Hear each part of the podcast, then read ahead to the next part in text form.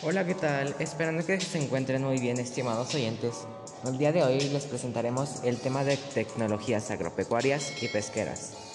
Nuestro equipo está conformado por Noemí Torres, Johan Nieto y su servidor Gael Camacho, alumnos de la Escuela Secundaria Técnica número 199 Miguel de Cervantes Saavedra, docente Joaquín Meléndez Cruz. Comenzaré contigo, Miriam. Dinos qué son las tecnologías agropecuarias y pesqueras. Muchas gracias, Jaime. Mira, las tecnologías agropecuarias y pesqueras son todos los medios tecnológicos que se emplean para la obtención de productos agrícolas, animales, de granja y de los peces para el consumo humano. El campo tecnológico agropecuario y pesquero es muy extenso, por lo que es una gran fuente de empleo para la población. Muy bien, muy interesante. Continuaré contigo, Johan.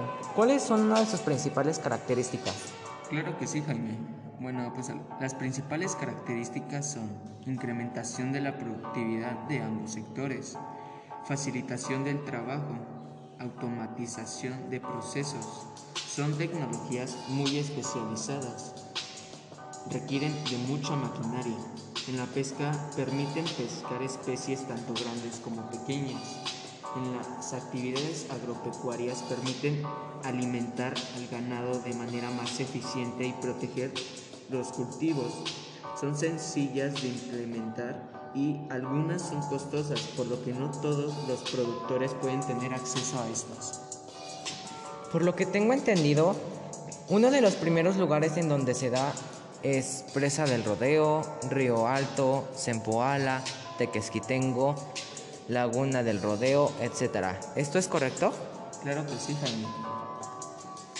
Continuaré contigo, Miriam.